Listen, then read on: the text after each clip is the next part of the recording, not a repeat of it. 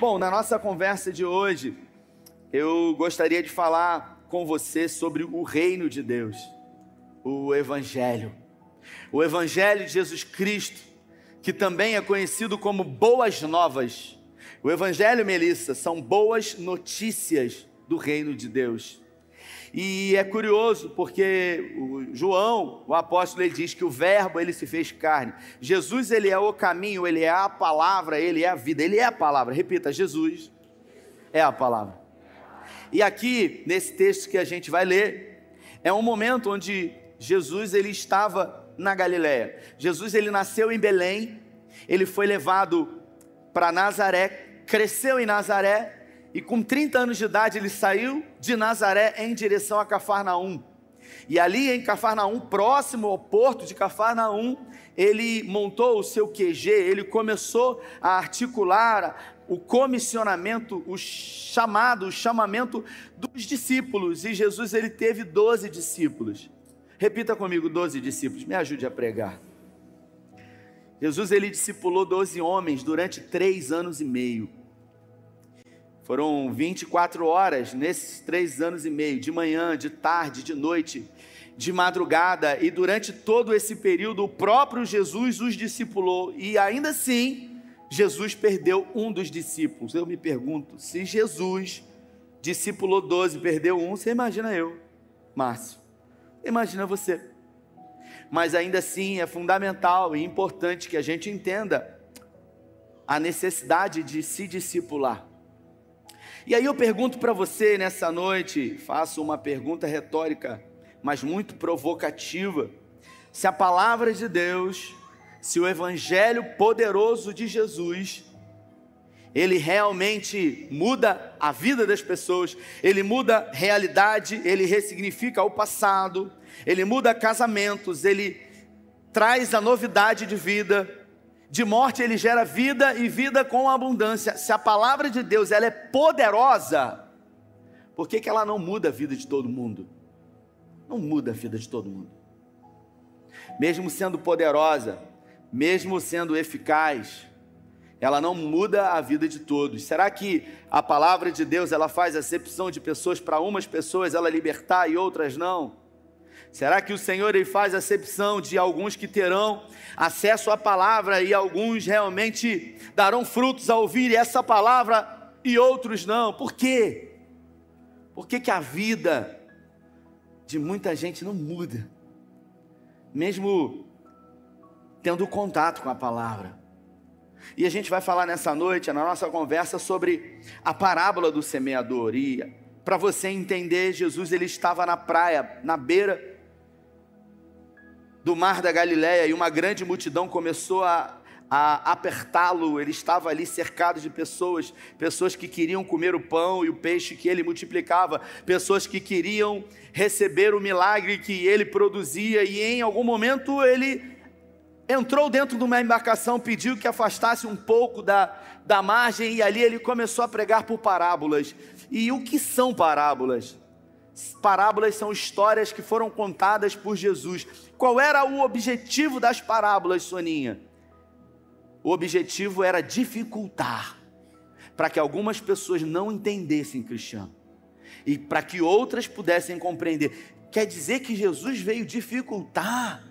Veio através das parábolas, porque ele sabia que nem todos que estavam ali queriam verdadeiramente viver o reino de Deus. Ali haviam escribas, fariseus, ali haviam religiosos que a todo momento estavam querendo testá-lo.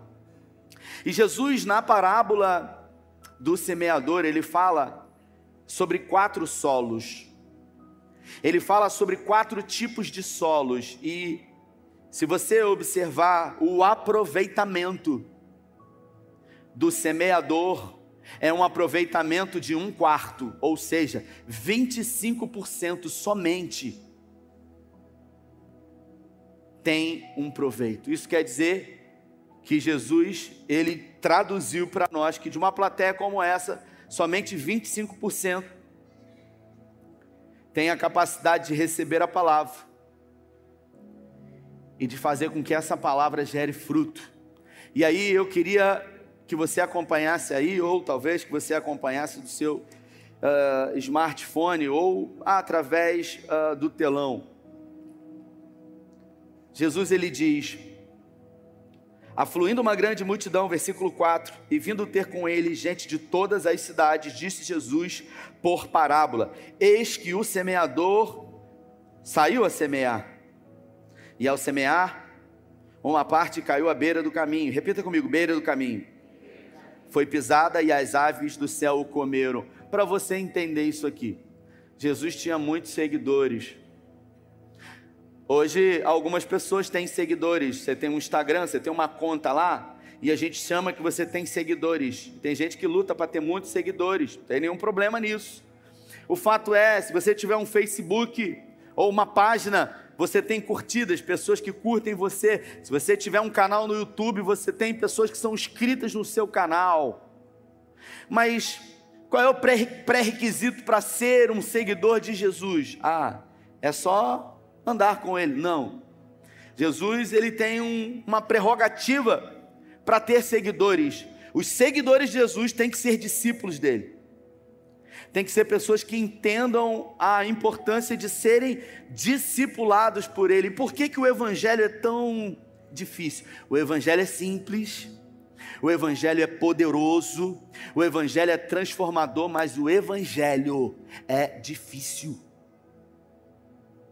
é algo que não é fácil. E por que que não é fácil? Porque Jesus ele ele exige de nós três coisas para que a gente possa viver realmente.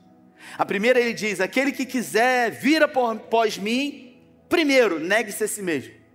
Segundo, tome a sua cruz. E terceiro, me siga. E negar a si mesmo é muito difícil. Ah, é só isso? É. Então, o que é negar a mim mesmo? É você colocar as suas vontades de lado. É você colocar os seus desejos, os seus sonhos de lado. E você decidir viver, Milton, os sonhos de Deus. Você já parou para pensar, Fafá? Que a gente canta, levanta a mão, adora ao Senhor. Quero viver os seus sonhos, quero viver os seus planos. Eu quero, Senhor, que a tua vontade estabeleça na minha vida. Ei, preste atenção qualquer vontade diferente da sua é ruim. Mesmo a vontade de Deus. Porque se você quer chupar manga, Jesus manda você chupar limão? Não, não quero limão. Não, mas a minha vontade, você não quer a minha vontade? Você falou aí, quer viver os meus planos, o meu plano para você é chupar limão. Não, eu não gosto de limão eu vou fazer careta, eu não quero. Não, mas foi você que falou, eu quero viver os teus sonhos. Não, peraí. Então, qualquer vontade, no primeiro momento, diferente da nossa, é ruim.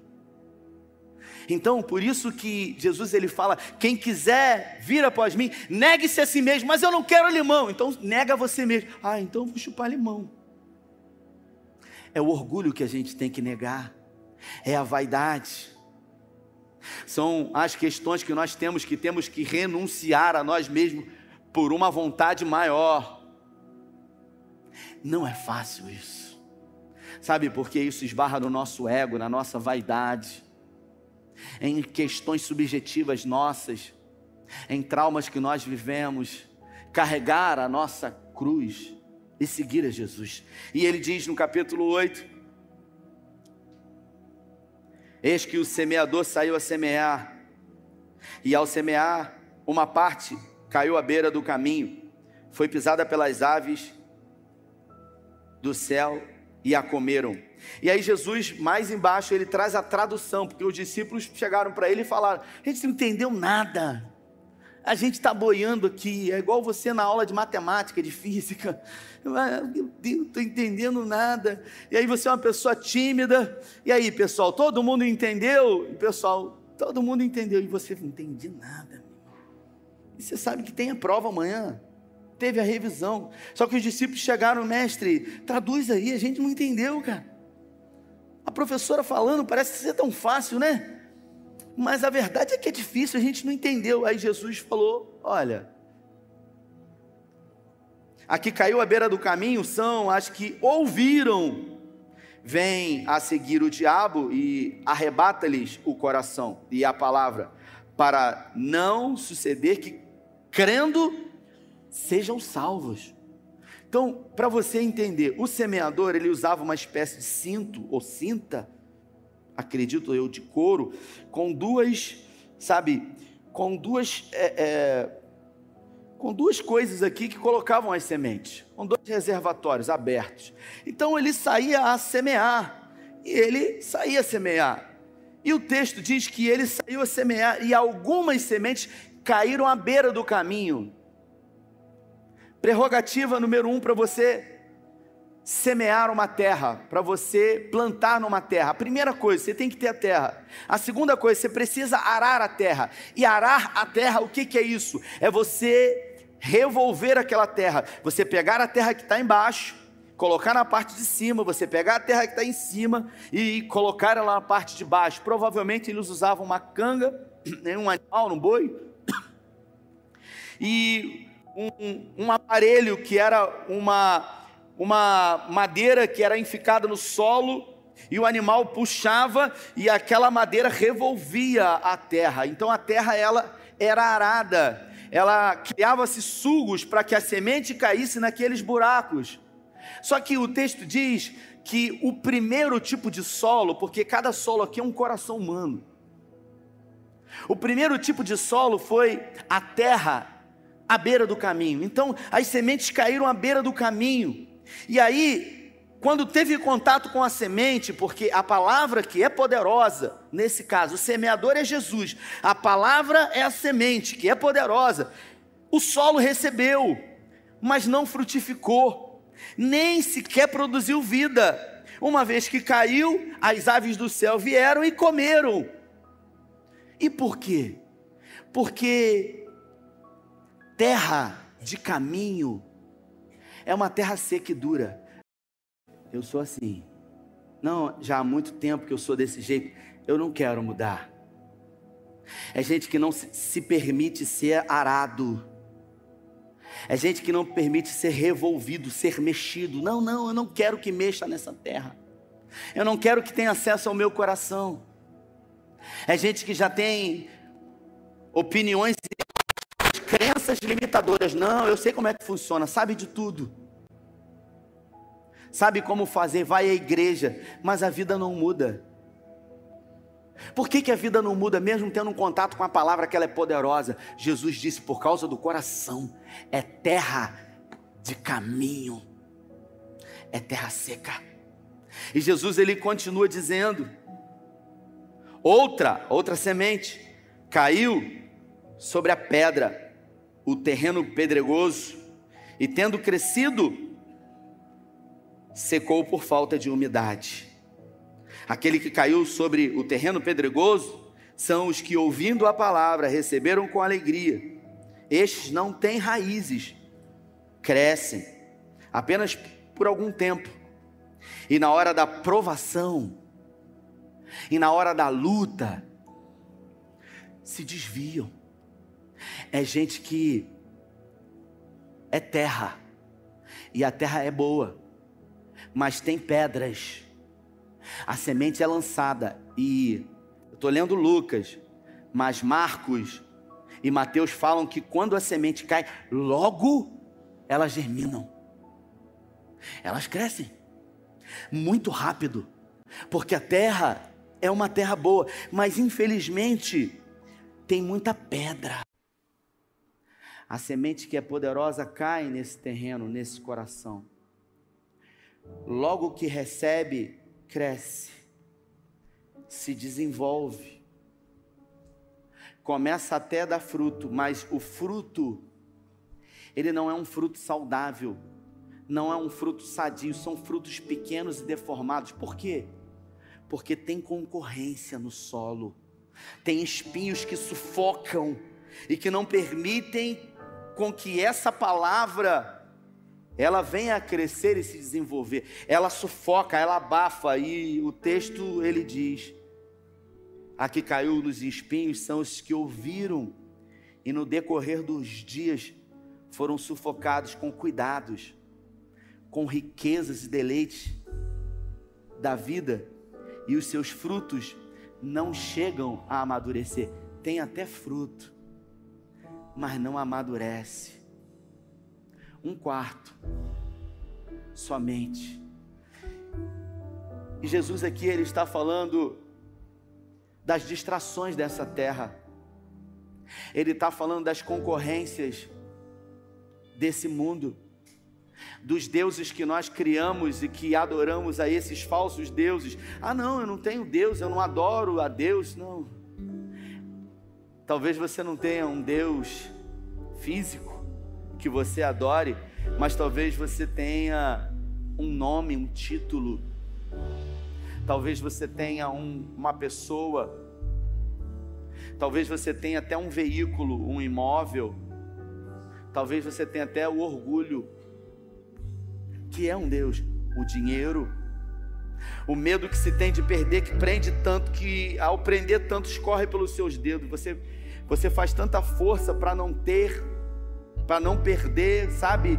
Que você acaba sendo suvina, dizia a vovó, e aí isso acaba escorrendo pelos seus dedos. Quando na verdade tudo o que Deus sempre passou para nós é que a gente tem que confiar e depender dele. E não se deter nas questões desse mundo, porque tudo isso aqui vai passar, irmãos. Às vezes a gente quer dar prioridade àquilo que para nós é prioridade, mas que às vezes não é prioridade. Eu vou dar um exemplo. Qual a prioridade para você? Para mim, minha família. Para mim, os meus filhos, faço tudo por eles. Poxa, que bom. Trabalho, dou um duro danado. Tenho duas, três empresas para dar para eles o que eu não tive, porque a minha vida foi muito difícil. Você não sabe o que eu passei. Pois é. Com isso, a gente se priva de estar com eles para dar para eles, mas o que os nossos filhos precisam não é dos nossos presentes, e sim da nossa presença.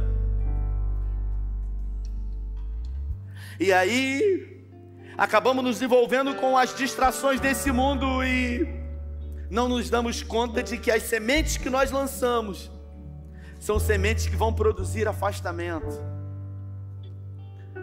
Eu estava no Amós nesse fim de semana e no sábado eu tive uma reunião em Niterói. Fui a Niterói, na volta estava chovendo muito, muito na estrada. E aí eu parei numa uma loja chamada Sanches Clube ali no início são Gonçalo ali. E aí eu tava lá com o Caleb e eu a gente comprei algumas coisas lá. E aí eu falei, vou levar um presente pro Tito. Até o netinho que me botou prejuízo. Deu uma água com gás bacana de lá, falei, vou lá comprar. E aí eu comprei um presente pro Tito, sabe, Alexandre? Bacana, presente. E aí eu deixei no carro, mostrei para Carla no Amós. E eu falei, vou dar para ele, Carlinhos, um, um brinquedinho de encher com água. E aí, quando eu cheguei em casa hoje, atrasado, tinha que vir para cá para a igreja, pregar no primeiro culto. Aí eu peguei o brinquedo, Alexandre, do carro, e eu falei: primeiro ele vai me ver, ele não vai ver presente. Primeiro ele vai estar com o pai dele, que é o que é mais importante. Dei um abraço nele, peguei ele no colo, dá beijo, papai. Papai estava com saudade de você, ô oh, meu filho. E aí depois, somente depois, o presente. Porque nada substitui a presença. Porque quando eu começar a ensinar a ele que todas as vezes que eu saio e chego, eu trago um presente, em algum momento, quando eu chegar, ele não vai querer dar presença, ele vai querer o presente. E o que ele precisa realmente ter é a presença, e não o presente. Porque eu não posso ensiná-lo já desde pequeno a se envolver com as distrações desse mundo porque existe uma coisa que é insubstituível, que é a sua presença. E foi Jesus que disse isso.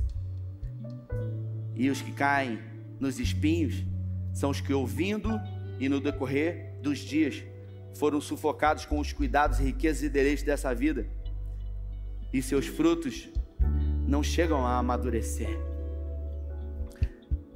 Que tipo de solo é o meu coração? Será que eu me enquadro num quarto daqueles que é o quarto solo, quando ele diz outro, afinal, caindo em terra boa, cresceu e produziu a 30, a 60 e a 90 por um. Dizendo isso, clamou: Quem tem ouvidos, ouça. E ao que caiu na terra boa, são os que, tendo ouvido, de bom e reto coração, retém a palavra. E esses frutificam com perseverança. Que tipo de que tipo de terra tem sido o meu coração? Uma terra de caminho que muita gente pisou, que muita gente decepcionou, que muita gente feriu, que muita gente magoou, e eu me tornei uma terra seca, que mesmo tendo contato com a palavra, me torno insensível a ela, que é poderosa. Que eu olho para o lado, transforma a vida de todo mundo, menos a minha, porque o meu coração é terra de caminho, e terra de caminho não nasce nada, nem erva daninha, nasce em terra de caminho, é lugar seco. Que terra tem sido o meu coração? Por que, que a minha vida não muda? Por que, que eu venho na igreja já há muito tempo? Pastor, eu venho quinta-feira do avivamento, foi uma benção. Eu venho no domingo, pastor, eu sou dizimista, eu sou ofertante. A minha vida não muda porque talvez o meu coração seja um solo pedregoso ou cheio de espinhos. Se coloque de pé. Eu gostaria pedir que o Espírito Santo ministre ao seu coração, porque eu creio que se Deus colocou essa palavra no meu coração, Ele trouxe você aqui para ouvir, porque o Espírito Santo ele é capaz de convencer de uma forma doce de uma forma acolhedora. E eu quero declarar que toda mudança no coração, ela começa primeiro entendendo que tipo de solo tem sido, porque as pedras não vão ser tiradas pelo Espírito Santo e sim por nós, porque a terra do caminho não vai ser arada pelo Espírito Santo e sim por nós, porque a terra de espinhos não será limpa pelo Espírito Santo e sim por nós. Eu preciso fazer uma autoanálise. Eu preciso reconhecer que tipo de terra tem sido o meu coração. Que tipo de frutos eu tenho dado ou se tenho dado. Por que, que a minha vida não muda? Porque talvez o meu coração tenha se tornado num solo inapropriado. Eu e você precisamos ser a boa terra que ao receber a palavra, logo germina e produz frutos a 30, a 60, a 90 e a 100 por um, porque a palavra é poderosa. A palavra ela não está em xeque, e sim o coração. Eu queria convidar você a fechar os seus olhos nessa noite de ceia, de mesa, ceia do Senhor. Porque existem lugares que nós não somos bem-vindos, mas tem um lugar que sempre estará separado para nós um lugar de honra na mesa do Senhor. E o convite para o Senhor hoje é para você permitir reconhecer que é a sua terra, que o seu coração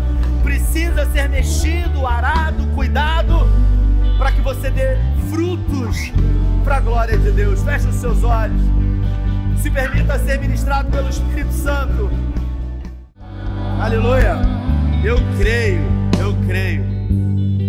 Eu creio que essa noite pode ser uma noite de transformação. Eu creio. Não é um clichê, um jargão cristão, não. Sabe por quê? Porque a palavra, ela é poderosa.